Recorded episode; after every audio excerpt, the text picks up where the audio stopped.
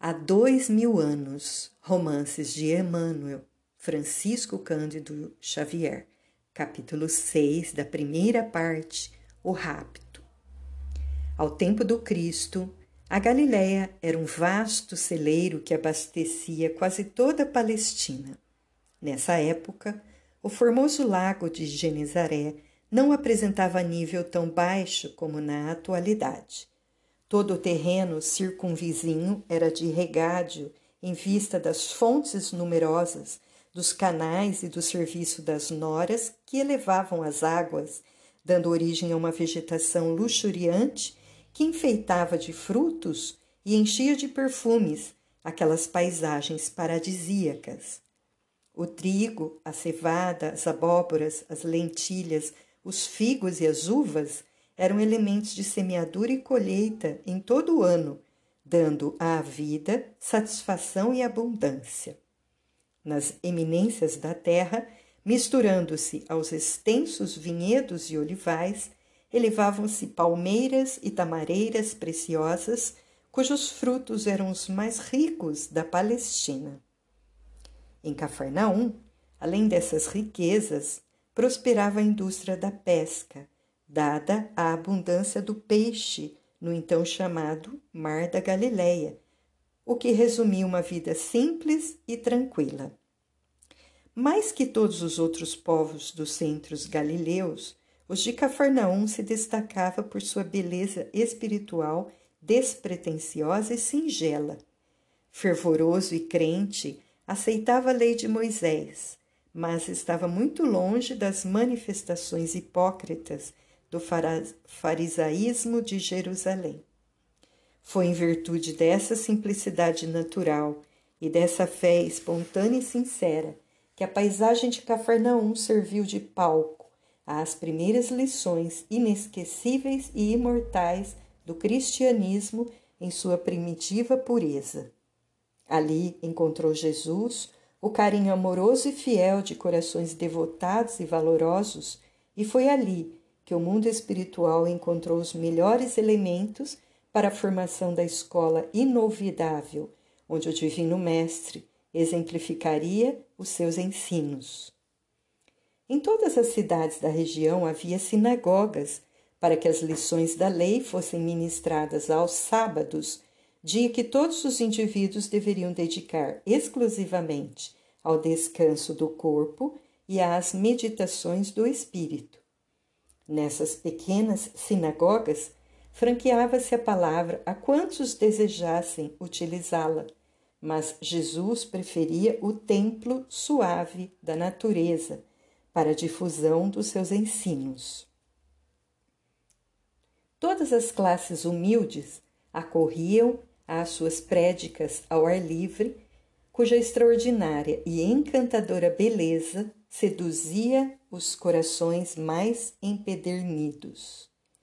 Antiga convenção entre os senhores determinava o repouso dos servos no dia consagrado aos estudos da lei, e os próprios romanos procuravam cultivar aquelas tradições regionais, buscando a simpatia do povo conquistado. Nessa época, grande era a afluência dos escravos às pregações consoladoras do Messias de Nazaré. Uma semana havia decorrido após o recebimento das notícias de Roma, e nesse sábado, às primeiras horas da tarde, vamos encontrar Lívia e Ana em conversação íntima e carinhosa.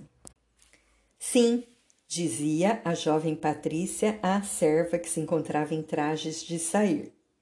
Se te for possível hoje, agradecerás de viva voz ao profeta em meu nome, já que me sinto tão feliz graças à sua infinita bondade. E dize-lhe que, se eu puder, nas vésperas de partir para Roma, procurarei conhecê-lo a fim de lhe beijar as mãos generosas em testemunho do meu reconhecimento. Não esquecerei vossas ordens e espero que possais ir até a casa de Simão para visitá-lo antes de vos retirardes destes lugares. Ainda hoje, prosseguiu em tom confidencial, Devo encontrar na cidade o velho tio Simeão, que veio de Samaria especialmente para receber a sua bênção e os seus ensinos. Não sei se a senhora sabe que entre os samaritanos e os galileus há rixas muito antigas, mas o mestre, muitas vezes, nas suas lições de amor e fraternidade, tem louvado os primeiros pela sua caridade leal e sincera. Numerosos milagres já foram efetuados por ele na Samaria, e meu tio é um desses beneficiados que hoje virá receber a bênção de suas mãos consoladoras. Uma doce e comovente fé ungia a alma daquela mulher do povo, intensificando em Lívia o desejo de conhecer aquele homem extraordinário que sabia iluminar, com suas graças, os corações mais ignorantes e mais singelos. Ana, espera um pouco, disse sensibilizada, dirigindo-se aos seus aposentos e voltando com a fisionomia radiante, satisfeita por começar ali mesmo a sua fraternização cristã. Deu à empregada algumas moedas, exclamando com a maior alegria: Leva este dinheiro ao tio Simeão em meu nome. Ele veio de longe para ver o Messias e tem necessidade de recursos. Ana recebeu a importância que era de alguns denários e agradeceu radiante aquela dádiva considerada como verdadeira fortuna. E daí a minutos, em companhia de Semele e outras companheiras, dirigiu-se pela estrada de Cafarnaum em demanda do lago, onde aguardariam o cair da tarde, quando a barca de Simão Barjonas trouxesse o Messias para as pregações costumeiras. Na cidade, seu primeiro cuidado foi correr a uma choupana pobre e antiga, onde o velho Simeão a estreitou carinhosamente nos braços, chorando de alegria. Grande júbilo alvoroçou em seguida aqueles corações desprotegidos da sorte, em face da generosa oferta de Lívia a qual significava para eles um pequeno tesouro. Deixando as companheiras no local do costume, em virtude daquela circunstância, Ana não pôde reparar que, logo após a sua ausência, Semele se retirou apressadamente em demanda de uma casa oculta entre as oliveiras numerosas, a fim, ao fim de uma viela quase completamente abandonada. Algumas pancadas na porta e uma senhora de boa aparência veio atendê-la solícita. Chegou o nosso amigo? perguntou a empregada, fingindo despreocupação. Sim, o senhor André aqui está desde ontem à sua espera. Faça favor de esperar um pouco. Daí a minutos, uma personagem do nosso conhecimento vinha ter com Semele, num dos ângulos da sala, abraçando-a com efusão como se fosse pessoa de sua profunda estima. Era André de Gioras, que vinha a Cafarnaum para o golpe de represália, favorecido por uma aliada que a sua sede de vindita conseguira colocar em Jerusalém, na casa de Públio Lentulus, por uma sagacidade cruel. Depois de longa palestra em voz muito baixa, ouçamos a serva do senador, que lhe fala nestes termos: Não há dúvida. Já consegui captar toda a confiança dos patrões e a simpatia do pequeno. Pode, pois, ficar tranquilo, porque o momento é oportuno, visto que o senador pretende voltar para Roma em breves dias. Infame! exclamou André, cheio de cólera. Já pensa então no regresso? Muito bem. Aquele maldito romano conseguiu escravizar para sempre o meu pobre filho, desatendendo às minhas súplicas paternas, mas há de pagar muito caro a sua ousadia de conquistador, porque seu filho há de ser um servo da minha casa. Um dia hei de mostrar-lhe a minha desforra, provando-lhe que também sou um homem. Estas palavras ele as disse entre dentes em voz soturna, de olhos parados e brilhantes, como que se apostrofasse seres invisíveis e desconhecidos. Então, tudo pronto? perguntou a Semele, denunciando uma resolução definitiva. Perfeitamente, respondeu a serva com a maior serenidade. Pois bem, de hoje a três dias irei até lá, a cavalo, nas primeiras horas da madrugada. E entregando-lhe um frasco minúsculo que ela ocultou cuidadosamente nas próprias vestes, continuou em voz abafada. Bastam vinte gotas para que a criança adormeça e não desperte senão ao fim de doze horas. Quando for noite alta, aplique-lhe a beberagem um pouco de água levemente misturada de vinho fraco e espere o meu sinal. Estarei nas proximidades da casa, que desde ontem fiquei conhecendo, a aguardar a preciosa carga. Abrigará você a criança adormecida de tal maneira que o volume não denuncie o conteúdo, visto a alguma distância. E como em assuntos dessa natureza há de contar com a possibilidade do testemunho de olhos estranhos, irei trajado à romana, esperando que você consiga vestir uma das túnicas da patroa, de modo a evitarmos que a culpa deste rapto venha a recair sobre alguém da nossa raça, caso surja alguma testemunha inoportuna e imprevista. Dado o sinal de minha presença na estrada que margina o pomar, virá você ter comigo, entregando-me o precioso fardo.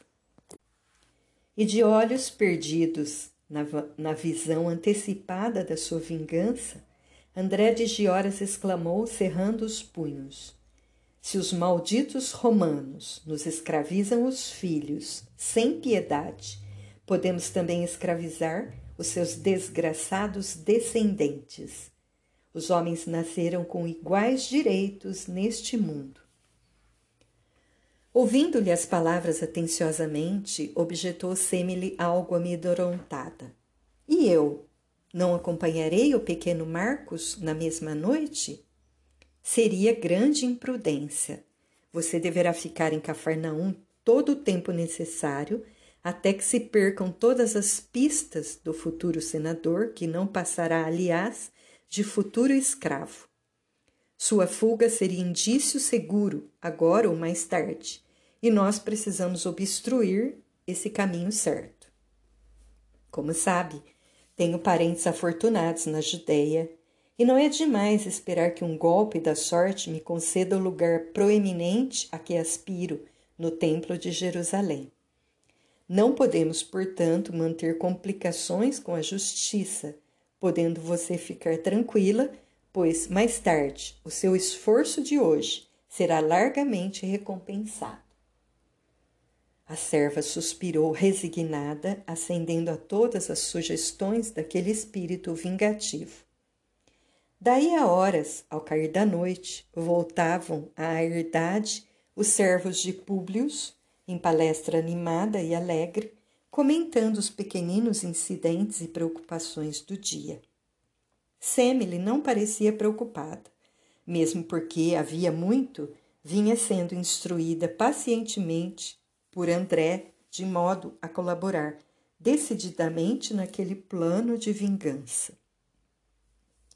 Numerosos laços ligavam-na à família de Gioras e, cooperando naquela trama sinistra em favor da desforra, mas não fazia, segundo supunha, de resgatar numerosas dívidas de ordem material.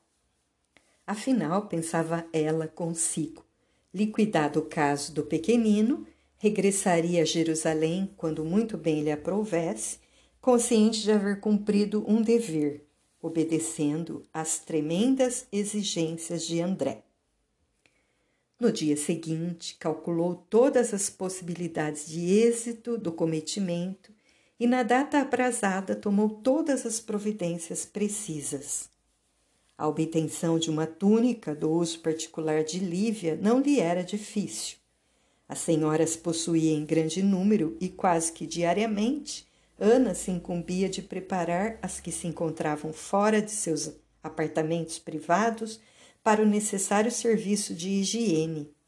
E foi assim que, burlando a dedicação e vigilância da colega, conseguiu Semele uma túnica elegante e discreta da senhora, de modo a observar integralmente as advertências daquele de quem se fizera cúmplice. Em casa, nunca o senador e sua mulher haviam vivido momentos de tanta paz e tantas esperanças desde que chegaram à Palestina. A cura da filha era a doce felicidade de cada instante, ensejando os mais carinhosos planos de ventura para os dias do porvir. Lívia já organizava todos os seus apetrechos de viagem, considerando que em poucos dias estariam no antigo porto de Jope, de regresso à metrópole querida. Uma serenidade que parecia imperturbável descansava agora sobre o casal, fazendo-lhe os corações tranquilos e ditosos. Públio havia esquecido totalmente as advertências do sonho que considerava tão somente resultado da sua palestra impressionante com o profeta de Nazaré, e o coração se lhe desanuviara, ponderando o valor dos poderes humanos dentro da vaidade orgulhosa que lhe abafava todas as preocupações de ordem espiritual. Um pensamento único lhe dominava o coração: voltar a Roma dentro de poucos dias.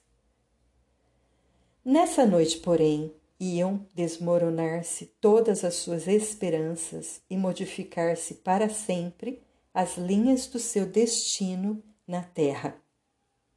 Quem conhecesse a trama urdida na sombra pelo espírito vingativo de André, depois da meia-noite poderia ouvir um longo silvo que se repetiu por três vezes no soturno silêncio do arvoredo. Um homem trajado à romana apeara de fogoso corcel a alguns metros da casa, no largo caminho que separava a vegetação do campo das árvores frutíferas. Em seguida, uma porta abriu-se furtivamente e uma mulher, trajada à moda patrícia, veio ter com o cavaleiro que a esperava ansioso, depondo-lhe nas mãos, com o máximo cuidado, um embrulho volumoso. Seme-lhe, exclamou ele baixinho. Esta hora é decisiva em nossos destinos. A serva de Lentulos nada pôde responder, sentindo o peito opresso. Nesse instante, os atores de cena não observaram a aproximação de um homem que estacara à distância de alguns passos na espessura das ramagens sombrias. Agora, tornou a dizer o cavaleiro antes de partir em desabalada carreira, não se esqueça que o silêncio é ouro e que se algum dia você for ingrata, pode pagar com a vida a descoberta do nosso segredo. Dito isso, André de Gioras partiu precipitadamente, a largo trote, pelos caminhos ensombrados, levando consigo o volume para ele tão precioso. A serva ainda o acompanhou com, com a vista por alguns instantes, entre assustada e compungida, recolhendo-se a passos cambaleantes. Ambos não sabiam que os olhos de um caluniador são piores que os braços de um ladrão e que esses olhos os espreitavam na solidão da noite.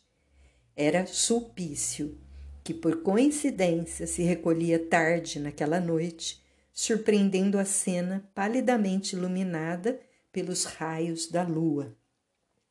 Observando de longe que um homem e uma mulher trajados à romana se encontravam na estrada em hora tão imprópria, amorteceu os passos de felino entre as árvores com o fim de identificá-los mais de perto. A cena fora, todavia, muito rápida, chegando-lhe tão somente aos ouvidos as últimas palavras: Nosso segredo, proferidas por André na sua promessa odiosa e ameaçadora. Em seguida, observou que a mulher, com a retirada do cavaleiro, regressava ao interior a passos vacilantes, como que presa de incoercível abatimento.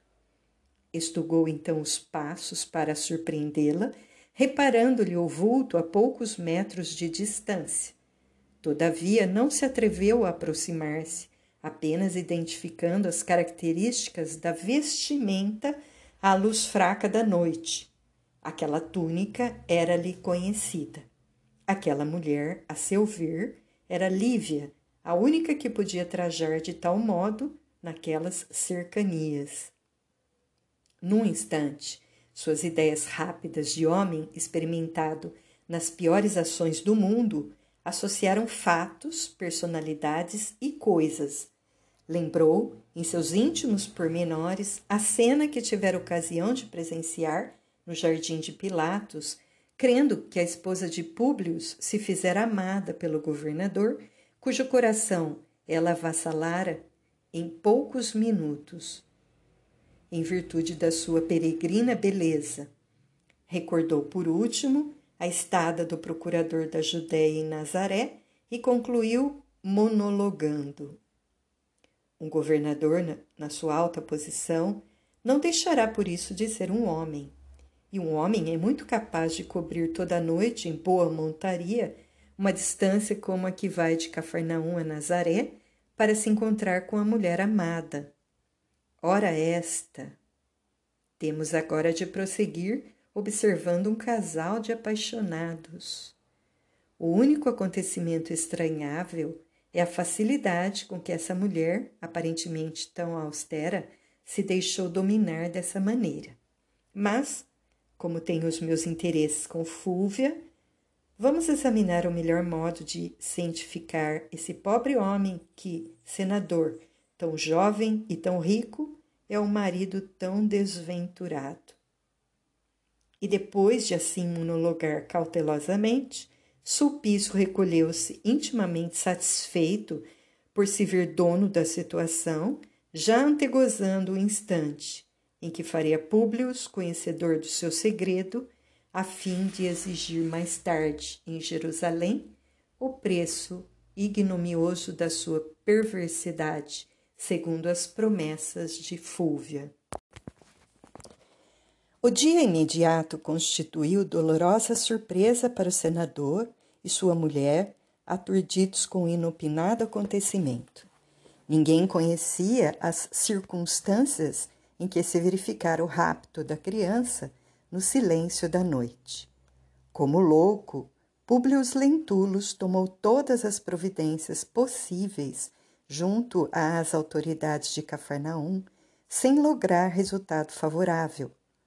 Numerosos servos de sua confiança foram expedidos a fim de bater os arredores improficuamente. E enquanto o marido se multiplicava em ordens e providências, Lívia recolhia-se ao leito, tomada de indefinível angústia. Semele, que fingia mais profunda consternação auxiliava os desvelos de Ana junto da senhora, sucumbida de dor. Naquela mesma tarde, Públio ordenou a Comênio, então com as honras de capataz de todos os trabalhos da herdade, a reunião geral dos servos da casa, a fim de que aprendessem no castigo severo infligido aos escravos incumbidos do serviço noturno de vigilância e durante todas as horas do crepúsculo trabalhou o açoite na carne de três homens robustos que debalde imploravam clemência e misericórdia, protestando a sua inocência. Somente diante daquelas criaturas injustamente castigadas, considerou Semele a extensão do seu procedimento, mas intimamente apavorada com as consequências que poderiam advir do delito, cobrou ânimo para ocultar ainda mais a culpa e o terrível segredo. Prosseguiam as ações punitivas, até que Lívia, atormentada por aqueles gritos lancinantes e comovedores, se levantou com extrema dificuldade e, chamando o esposo a um canto da varanda, de onde ele assistia impassível ao horrível sacrifício daquelas míseras criaturas, falou-lhe súplice: Públio, basta de castigo para esses homens fracos e infelizes. não seria um excesso de rigor da nossa parte para com os nossos servos a causa de tão dolorosa punição dos deuses para conosco? Esses escravos não são também filhos de criaturas que muito as amaram neste mundo? Na minha angústia materna, considero que ainda possuímos direitos e recursos para manter junto de nós os filhinhos idolatrados. Mas como será torturante o martírio da mãe de um desventurado e que o vê arrebatado de seus braços carinhosos para ser vendido por ignóbeis mercadores de consciências humanas? Lívia, o sofrimento sugeriu-te singulares desvarios do coração, exclamou o senador com serena energia. Como poderias pensar numa igualdade absurda de direitos entre a cidadã romana e a serva miserável? Não vês que entre ti e a mãe de um cativo existem consideráveis diferenças de sentimento? Penso que te enganas, revidou a esposa com intraduzível amargura, porque os próprios animais possuem os mais elevados instintos se tratando de maternidade. E ainda assim, querido, mesmo que eu não tivesse nenhuma razão, manda o raciocínio que examinemos a nossa posição de pais para considerarmos que ninguém, mais que nós próprios, é passível de culpa pelo acontecido, visto que os filhos são um depósito sagrado dos deuses que nos confiam ao coração, impondo-nos como dever de cada minuto a multiplicação do carinho e vigilância necessários. Se sofro amargamente, é por considerar o amor sublime que nos une aos filhos sem poder atinar com a causa deste crime misterioso, sem poder imputar aos nossos servos a culpa desse tenebroso acontecimento. A voz de Lívia, porém, extinguia-se rapidamente. Um delíquio foi o resultado de suas palavras veementes ao findar daquele dia de tantas e tão amarguradas emoções. Amparada pelas mãos carinhosas e desveladas de Ana, a pobre senhora recolheu-se ao leito com febre alta. Quanto a Públio, porque sentia que as verdades amargas da mulher lhe doíam fundo no coração, mandou cessar imediatamente o castigo, com alívio geral, recolhendo-se ao gabinete para meditar a situação. Naquela mesma noite, recebeu a visita de Sulpício, que lhe veio trazer o infrutífero resultado de suas indagações na pista do pequeno Marcos. Ao despedir-se, exclamou o lictor com grande surpresa de Públio, que se observara o tom enigmático das palavras. Senador, eu não posso decifrar esse doloroso enigma do des desaparecimento do vosso filhinho, mas talvez possa orientar-vos alguma pista segura com as minhas observações pessoais relativas ao assunto. Se tens semelhantes elementos, abre-te sem receios, exclamou Públio com o máximo interesse. Meus elementos de observação não são pontos de aclaramento positivo, e como existem alguns remédios que, em vez de curarem uma ferida, produzem outras úlceras incuráveis, acho melhor adiar para amanhã à noite as minhas impressões individuais sobre os, os fatos. Gozando com a atitude de estupefação do interlocutor profundamente impressionado com as suas insinuações criminosas, Sulpício rematou as despedidas, acrescentando intencionalmente: Amanhã aqui estarei, a estas mesmas horas, e se hoje não vos satisfaço ao desejo, aqui permanecendo até mais tarde, é que me esperam alguns afazeres no meu gabinete de trabalho em vista de alguns pedidos de informações das nossas autoridades administrativas. Domina, dominado pelas expressões daquele enigma, Públio Lentulus apresentou-lhe as despedidas da noite, tendo forças para murmurar: Então, até amanhã. Esperarei o cumprimento da tua promessa, de modo a aliviar esse os receios do coração.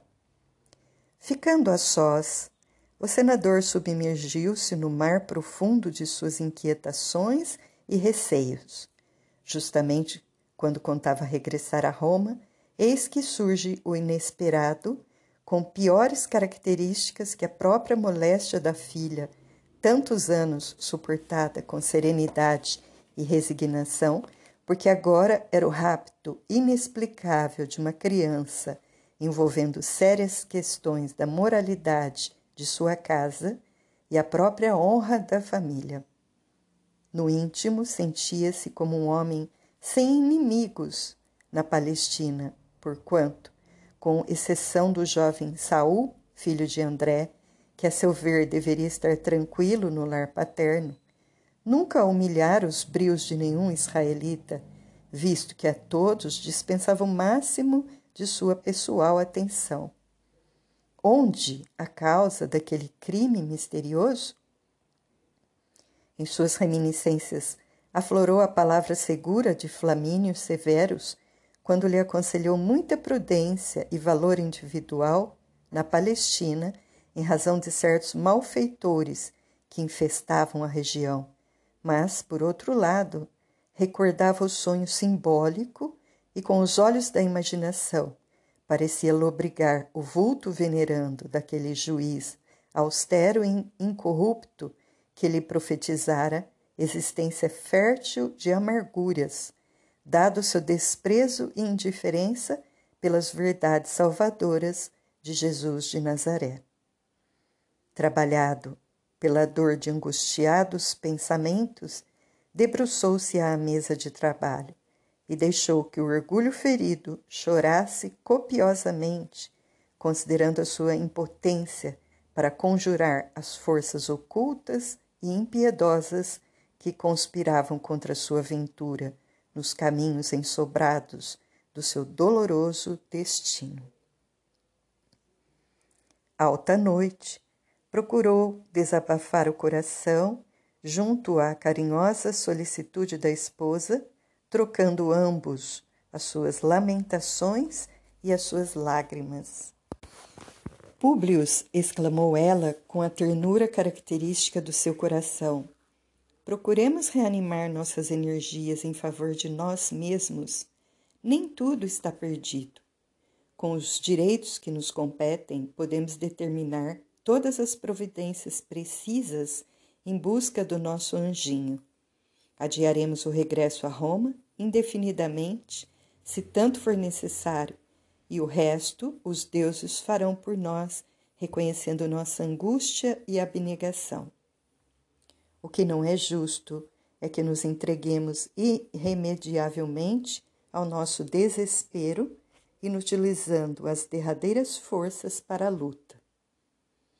A pobre senhora mobilizava os últimos recursos de suas energias maternas ao proferir aquelas palavras de esperança e consolação. Sabia Deus, porém, das suas inenarráveis torturas íntimas naqueles momentos angustiosos, e apenas o seu sentimento acrisolado de renúncia e de amor transformaria em forças as fragilidades da mulher para poder confortar o coração angustiado do esposo em tão penosas conjunturas. Sim, minha querida, Farei tudo o que estiver ao meu alcance para esperar a providência dos deuses, disse o senador, mais ou menos reanimado em face do valor de que lhe dava ela testemunho. O dia seguinte decorreu nas mesmas expectativas angustiosas, com os mesmos movimentos incertos de buscas infrutíferas. À noite, segundo prometera, lá estava Sulpício Tarquínios, esperando o seu momento decisivo. Após o jantar, a que Lívia não pôde comparecer, em virtude do seu profundo abatimento físico, Públio recebeu o lictor com toda a intimidade ali mesmo no triclínio, em cujos leitos macios ambos se estiraram para a palestra costumeira. Então, ainda ontem, exclamou o senador dirigindo-se ao suposto amigo, despertaste o meu paternal interesse, falando-me de tuas observações pessoais que somente hoje me poderias transmitir. Ah, sim, redarguiu o lictor com fingida surpresa. É bem verdade que desejaria solicitar vossa atenção para as ocorrências misteriosas destes últimos dias. Tendes algum inimigo aqui na Palestina, interessado na continuidade de vossa permanência em regiões pouco adaptáveis aos hábitos de um patrício romano? De modo algum, revidou o senador, eminentemente surpreendido. Suponho encontrar-me num ambiente de amizades sinceras, tratando-se das nossas autoridades administrativas, e acredito que ninguém haja interesse na minha ausência de Roma. Ficaria muito satisfeito se esclarecesses melhor as tuas observações. É que na Judéia, há alguns anos, houve um caso idêntico ao vosso. Conta-se que um dos antecessores do governador atual se deixou apaixonar perdidamente pela esposa de um patrício romano que teve a pouca sorte de se fixar em Jerusalém e, conquistados seus objetivos, tudo fez por obstar o regresso de suas vítimas à sede do império. E quando notou que de nada valiam os empecilhos de sua autoridade, cometeu o crime de sequestrar um filhinho do casal, fazendo acompanhar o feito de outras atrocidades que ficaram impunes, dado seu prestígio político perante o Senado. Públio ouviu essas observações com o pensamento em brasa. Em razão da sua intensidade emotiva, o sangue afluiu-lhe ao cérebro, parecendo represar-se em largas correntes junto ao dique das têmporas. Uma palidez de cera cobriu em seguida o seu rosto, numa face escadavérica, sem poder definir a emoção que lhe assaltava o íntimo, em face de tais insinuações contra a sua dignidade pessoal e contra as honrosas tradições da família. Num instante reviveu todas as acusações de Fúvia e, julgando os seus semelhantes pelo estalão dos próprios sentimentos, não podia admitir no espírito de Sulpício uma ferocidade de tal quilate.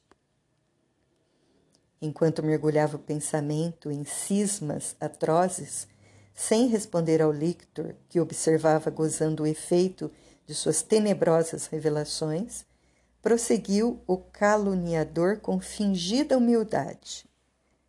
Bem reconheço o alcance de minhas palavras, para os quais, aliás, suplico a benevolência de vossa discrição mas eu não abriria o coração neste sentido, senão tocado pelo profundo interesse que a vossa amizade conseguiu inspirar à minha alma dedicada e sincera.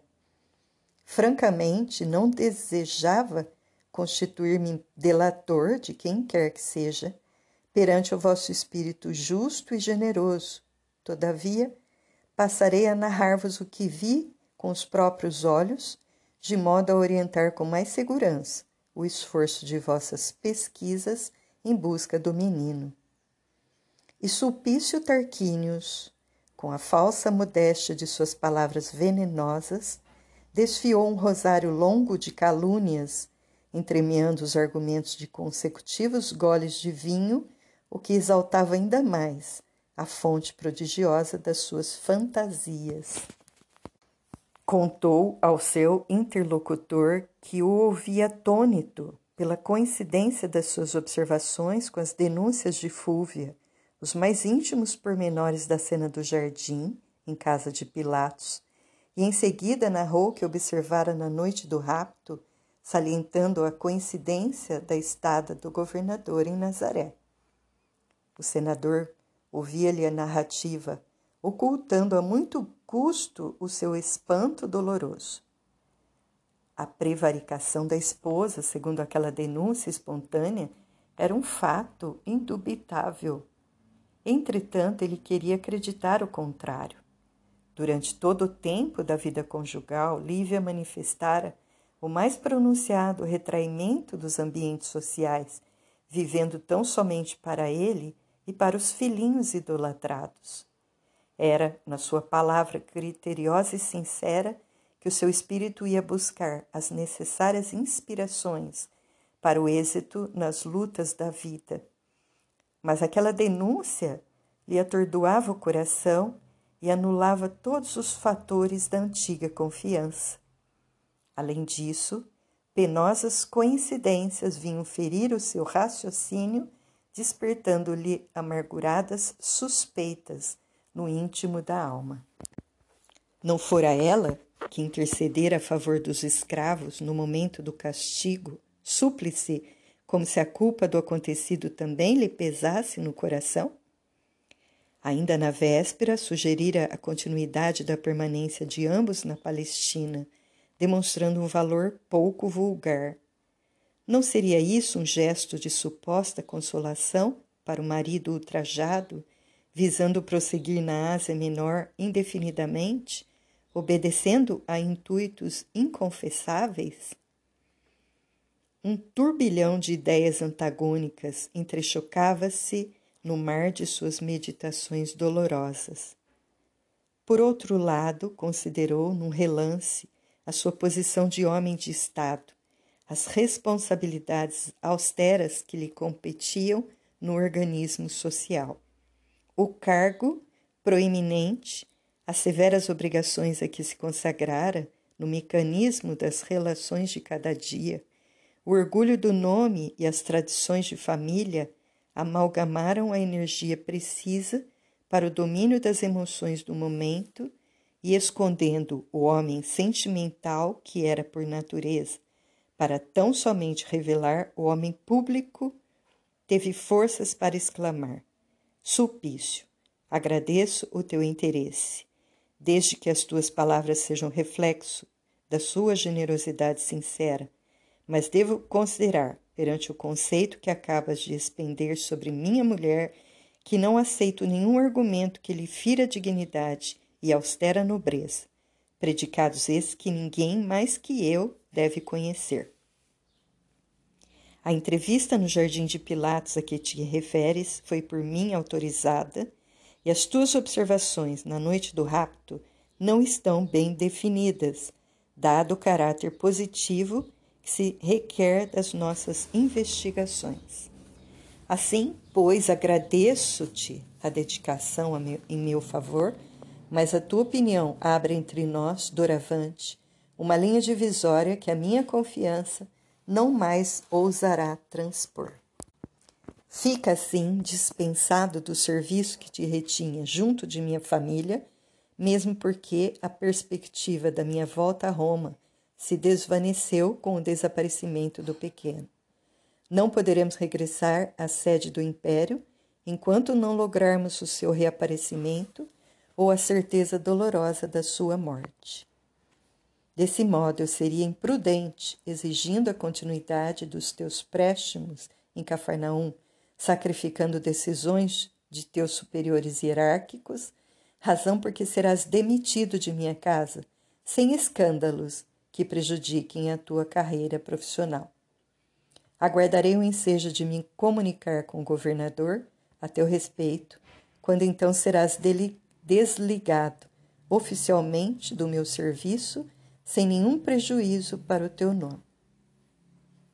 Vês assim que, como homem de Estado, agradeço o teu interesse e sei apreciar a tua dedicação, mas como amigo, não me é mais possível depositar em ti o mesmo grau de confiança. O lictor, que não esperava semelhante resposta, ficou lívido no seu indisfarçável desapontamento, mas atreveu-se ainda a revidar fingidamente: Senhor senador, chegará o instante em que havereis de valorizar o meu zelo, não só como servidor de vossa casa, mas também como amigo desvelado e sincero. E já que não tendes outra recompensa melhor que o desprezo injusto para corresponder ao meu impulso de amizade, é com prazer que me sinto desligado das obrigações que me prendiam junto de vossa autoridade.